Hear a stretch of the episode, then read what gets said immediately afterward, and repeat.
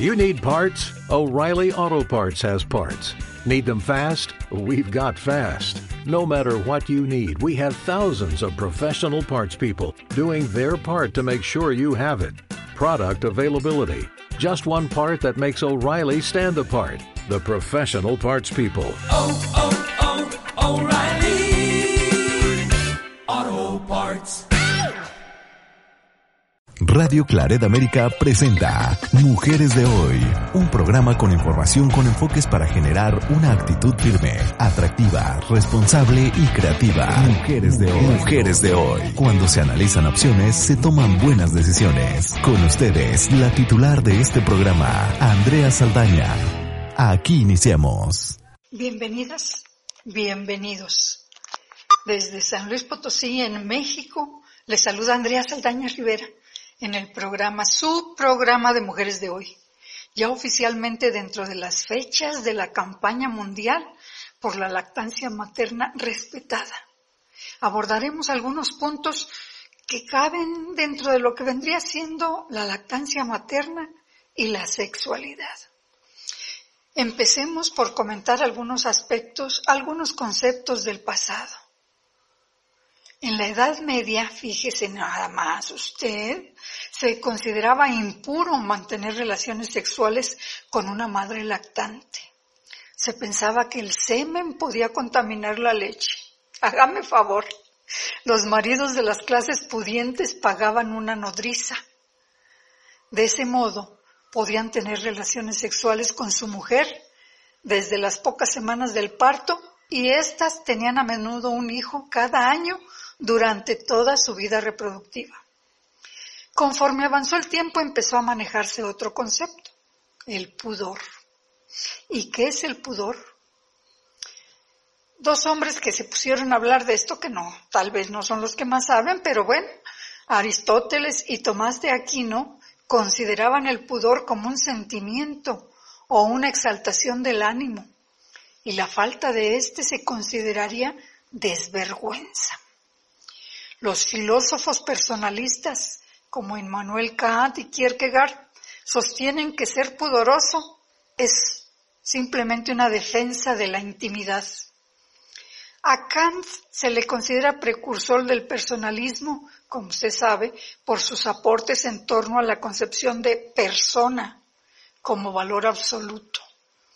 Para otros estudiosos del tema, el pudor es una preocupación injustificada de la que conviene liberarse cuanto antes. Se acepta que está supeditada a las culturas. No se puede decir qué es en sí mismo con certeza. ¿Y cuál es el principal componente del pudor? Preguntarían algunas personas. Directa y llanamente se podría decir que la cultura y dentro de ella emerge especialmente la religión. En conclusión, el pudor es una concepción cultural. Las comunidades que cultivan algún tipo de recato o promueven el pudor no siempre ocultan las mismas partes del cuerpo. Para probarlo, se habla de una experiencia, la de reunir a cuatro mujeres desnudas en una habitación. Una árabe, una china, una occidental y una yanomami. Si sorpresivamente apareciera un hombre, la mujer árabe cubriría su rostro. La china se taparía los pies. La occidental inclinaría los brazos para cubrirse los senos y el pubis. Y la Yanomami seguiría haciendo sus cosas como si nada. Más específicamente existen testimonios, ejemplos, relatos de casos del pasado o en comunidades autoetiquetadas como conservadoras, en los que, aunque no lo crean, se ha buscado reprimir usando al pudor al estar amamantando. Hoy encontramos mujeres amamantando con la mayor naturalidad. En la misma religión católica podemos encontrar una imagen que se venera, la Virgen de la Leche, que es la invocación de la Virgen María amamantando al niño Jesús. Por otra parte, mujeres del medio artístico o mujeres famosas se suman a la campaña de la UNICEF por la lactancia materna respetada, entre ellas Aislinn Derbez y otras famosas que se dejan retratar y declaran junto a su foto amamantando algo como esto. Aislinn dice, por ejemplo, el informarme me ayudó siempre a seguir adelante. Nunca me sentí incómoda de dar pecho en público. Y quien me conoce y me ha visto sabe que lo sigo haciendo sin pudor alguno, hasta en juntas de trabajo. No entiendo por qué tendría que ser algo pudoroso. ¿Y el pudor funciona como herramienta de control? ¿Ustedes qué piensan? Cuéntenos sus experiencias, regálenos sus comentarios. Las mujeres y los hombres en su vida tenemos que hacer alianzas para entender si más allá del pudor, de que lo usen como herramienta de control, hay algo más. Algo que nos responda a la pregunta ¿Te intimida la intimidad? El pudor puede también interpretarse como la vergüenza a la hora de exhibir el propio cuerpo desnudo o algunas partes de él, o de tratar temas relacionados con el sexo, o el sentimiento que mueve a ocultar o evitar hablar con otras personas sobre sentimientos, pensamientos o actos que se consideran íntimos. Así que tal vez para algunas personas que asumen el pudor como un valor absoluto, quienes escribimos o leemos poemas de amor o erotismo, que hablamos del cuerpo, de los sentimientos, tendríamos que entender eso que llaman pudor para evitar privarnos, por ejemplo, del gusto por la poesía amorosa y erótica. ¿Podrían acompañarme a leer un fragmento del Cantar de los Cantares? Dice así, qué bellos son tus pies en las sandalias, hija de príncipe. Las curvas de tus caderas son como collares, obra de las manos de un orfebre. Tu ombligo es un cántaro donde no falta el vino aromático. Tu vientre, un haz de trigo bordeado de lirios. Tus pechos son como dos ciervos jóvenes, mellizos de una gacela. Tu, cuello es como una torre de marfil, tus ojos como las piscinas de Hezbón junto a la puerta mayor. Qué hermoso. Como saben, este fragmento del Cantar de los Cantares está en uno de los libros que componen la Biblia cristiana y el Tanaj judío. Sus interpretaciones van de lo literal a lo místico. Una la trata como el amor erótico humano y la otra como una alegoría del amor de Dios con su pueblo. ¿Qué les parece que nos vayamos a nuestra acostumbrada pausa musical? Hoy escucharemos Cuídame de Pedro Guerra y Jorge de Drexler.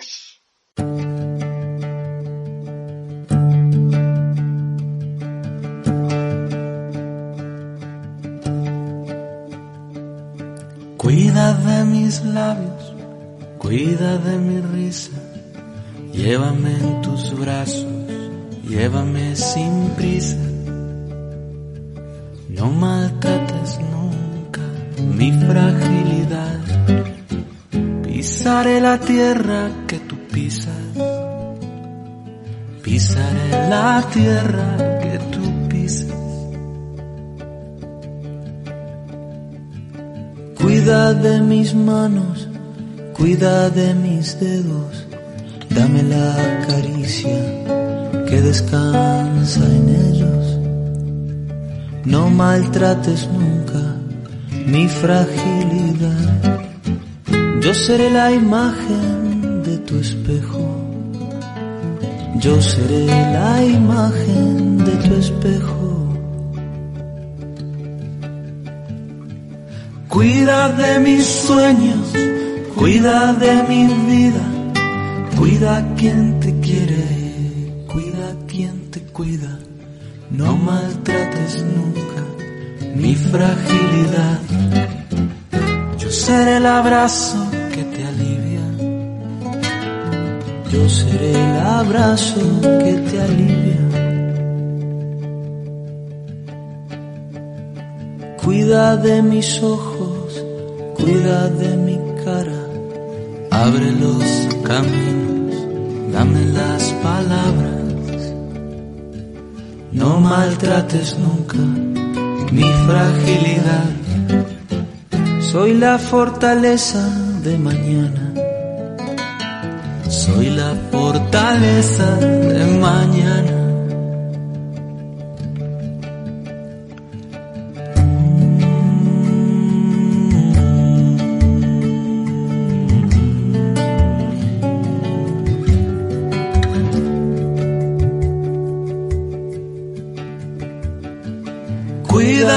Mis sueños, cuida de mi vida, cuida a quien te quiere, cuida a quien te cuida.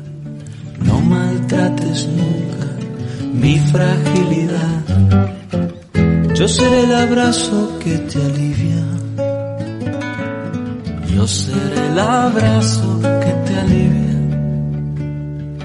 No maltrates nunca mi fragilidad. Yo seré el abrazo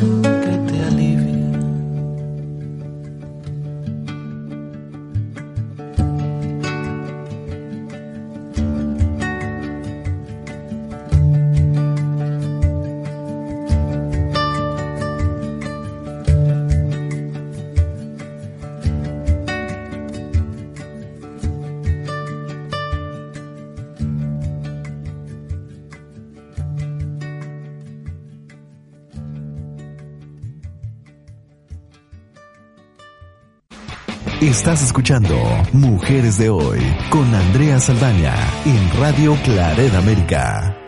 Si nos acaba de sintonizar, déjeme decirle que se perdió de una introducción muy puntual en nuestro programa de Mujeres de Hoy con Andrea Saldaña, porque tratamos de abordar la lactancia materna y la sexualidad en este programa.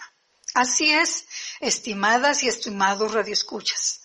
Hablé un poco sobre lo que representaba en la Edad Media el tener relaciones sexuales mientras la mujer estaba en su etapa de lactancia.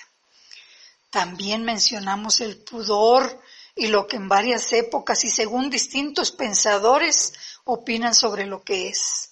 Incluso la utilidad o barrera que representa para la lactancia materna y cómo se han ido derribando los mitos que de ella han surgido para encontrar que hoy se promueve como lo que es, una función natural inherente a los seres humanos, que puede darse con el propio seno o con las leches industrializadas o sucedáneos, siempre que estos momentos de cuidado y apego se aprovechen para establecer y fortalecer el vínculo de amor y cuidado entre madres, padres e hijos. Obviamente los padres dan los sucedáneos y los biberones y también las madres pueden dar o biberones o el seno. Y nos hacemos la pregunta, ¿el pudor se habrá usado como herramienta de control? ¿Se ha dado usted cuenta de esto en su círculo de familiar, social, en su comunidad, en su país o en otros países? Creo que no solo el pudor, también la lactancia materna han sido utilizados como herramienta de control. Vamos a decir que con más frecuencia en las mujeres. Las pautas sociales, culturales y religiosas han actuado sobre los cuerpos y las mentes de muchas mujeres, transformando la conexión consigo mismas y con su cuerpo en un problema que a veces asume las características de una verdadera obligación o de una verdadera discriminación en los ámbitos laboral, político y social, entre otros. No dije obligación o discriminación, digo obligación y discriminación. Y lo vemos precisamente a la hora de las candidaturas, ¿no? Que algunos influyentes de partidos políticos asocian que la mujer no puede ir porque si pare tiene que lactar. Por favor, vamos a tratar de dejar el pudor, de dejar de usarlo como herramienta de control. Y seguir adelante para pensar, bueno, y durante la lactancia, ¿cómo evitar si es que los tiene sentimientos negativos en la mujer? Tenemos que entender el pudor y poder calificar cuando éste se tiene en exceso, pues nos puede llevar a experimentar miedo ante cualquier posible transgresión, entre comillas, a ese pudor.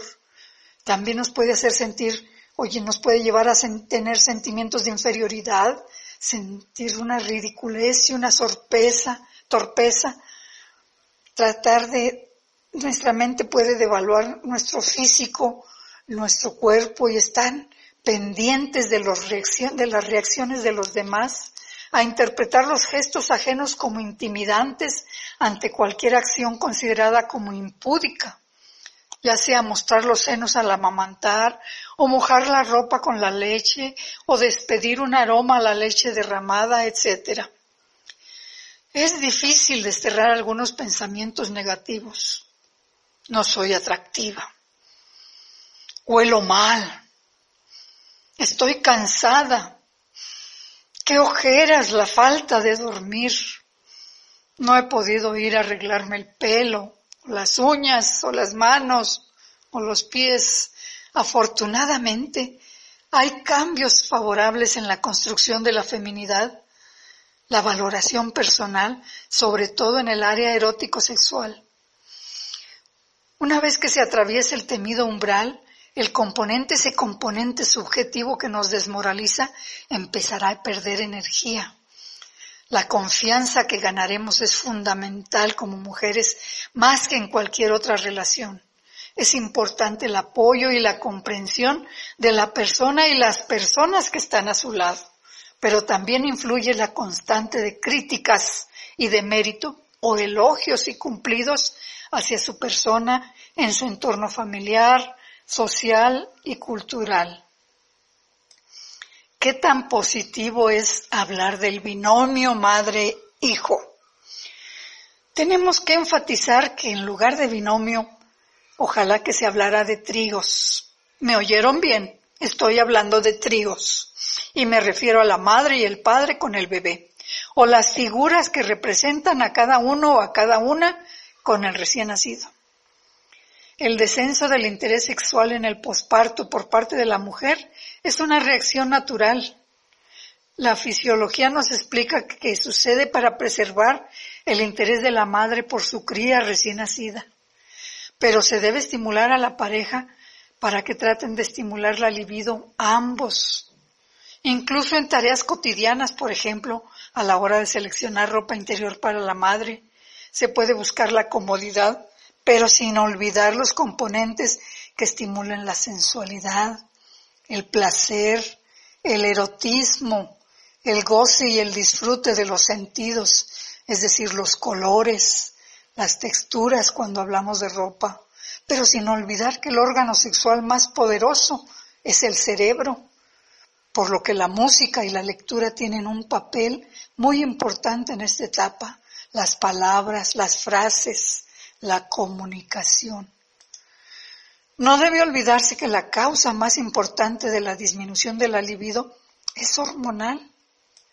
La mujer que amamanta durante los primeros seis meses está hormonalmente en una situación poco parecida a la menopausia. Por eso aparecen signos comunes a la misma como sequedad vaginal, sofocos de calor. Por ello, la visita al médico debe programarse no solo en caso de problemas, sino para revisión y apoyo de una completa y total recuperación de su posparto, que incluya, por supuesto, su vida sexual. Recuerden que en el posparto la mayoría de madres necesita el amor, la afectividad y protección por parte de su pareja. Quieren abrazos y palabras de cariño, pero no les apetece practicar el sexo, sobre todo al principio del posparto. El padre puede interpretar, malinterpretar la demanda de cariño con demanda de sexo y sentirse mal al ser rechazado. La madre puede intentar solucionarlo evitando el contacto físico y no demandando más cariño. El padre puede reaccionar también pensando que la culpa es del bebé, pues desde que nació su mujer ya no es la misma. Él ha pasado al tercer lugar, se ha vuelto distante y el bebé la tiene totalmente absorta. Aunque a veces sucede lo contrario y es el padre en que se enfoca más en el bebé ante los celos a veces de la madre por ese binomio que se forma de padre e hijo. Nada de binomios, necesitamos tríos, padre, madre, hijo o sus sucedáneos. En todo caso, el posparto puede llegar a ser una auténtica prueba de fuego para la pareja. Para superarla es crucial la comunicación. Él debe saber que existen unos factores físicos y emocionales importantes que hacen que su mujer no siente el deseo sexual, pero que lo sigue amando y necesitando más que nunca. Ella debe saber que él quizás se siente solo y excluido de la nube de amor donde está encerrada con su bebé. Quiere ayudar y no sabe cómo hacerlo. El padre puede abrazar y dar cariño sin esperar sexo a cambio, y muy posiblemente ello conduzca a mejorar la relación y por tanto a aumentar el deseo sexual de su mujer. También es frecuente que las madres lactantes rechacen la estimulación de los pechos durante la relación sexual. Es como si quisieran reservarlo solo para su bebé o por el temor de tener una eyección o salida de leche. Vamos a dejar hasta aquí el tema, pero yo quisiera, antes de despedirme, pedirles que compartan con su familia, con sus amigas, con sus compañeras de trabajo, esto que hemos hablado y si les surge alguna duda o a ellas les surge alguna duda, no dejen de mandarla. Esto nos ayuda mucho para abordar temas específicos platíquenos alguna situación que hayan pasado. Le aseguro que va a ser de mucha utilidad. Eso es todo. Muchas gracias por acompañarnos. Muchas gracias a todos en Radio Claret América. Pásenla bien.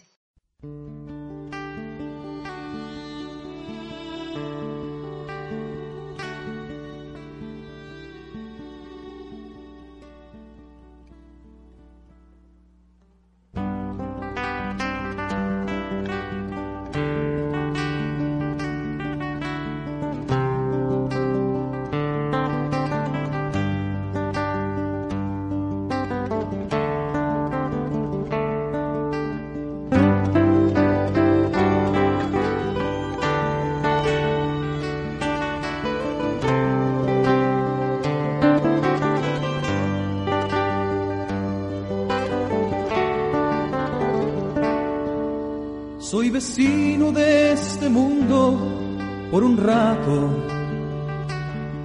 Y hoy coincide que también tú estás aquí.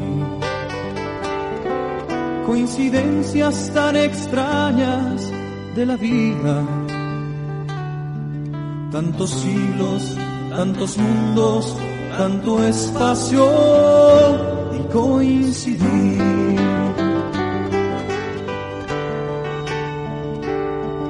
Si navego con la mente los espacios, o si quiero a mis ancestros retornar.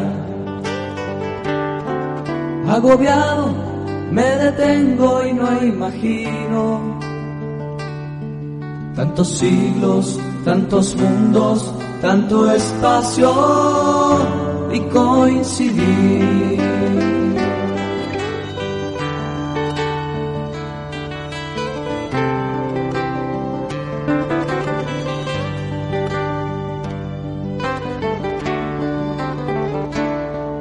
En la noche me entretengo en las estrellas y capturo la que empieza a florecer. La sostengo entre las manos, más me alarma. Tantos siglos, tantos mundos, tanto espacio y coincidir.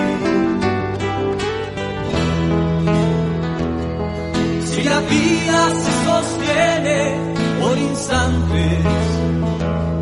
Y un instante es el momento de existir.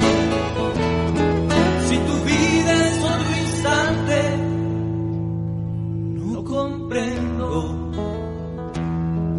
Tantos siglos, tantos mundos, tanto espacio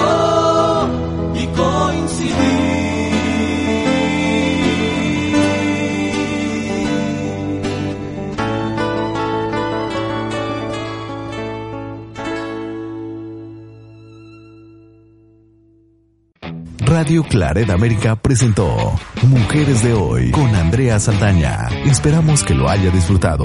Sus comentarios son importantes. Contáctenos en radioclaredamerica.com o en mujeresdehoy.mx.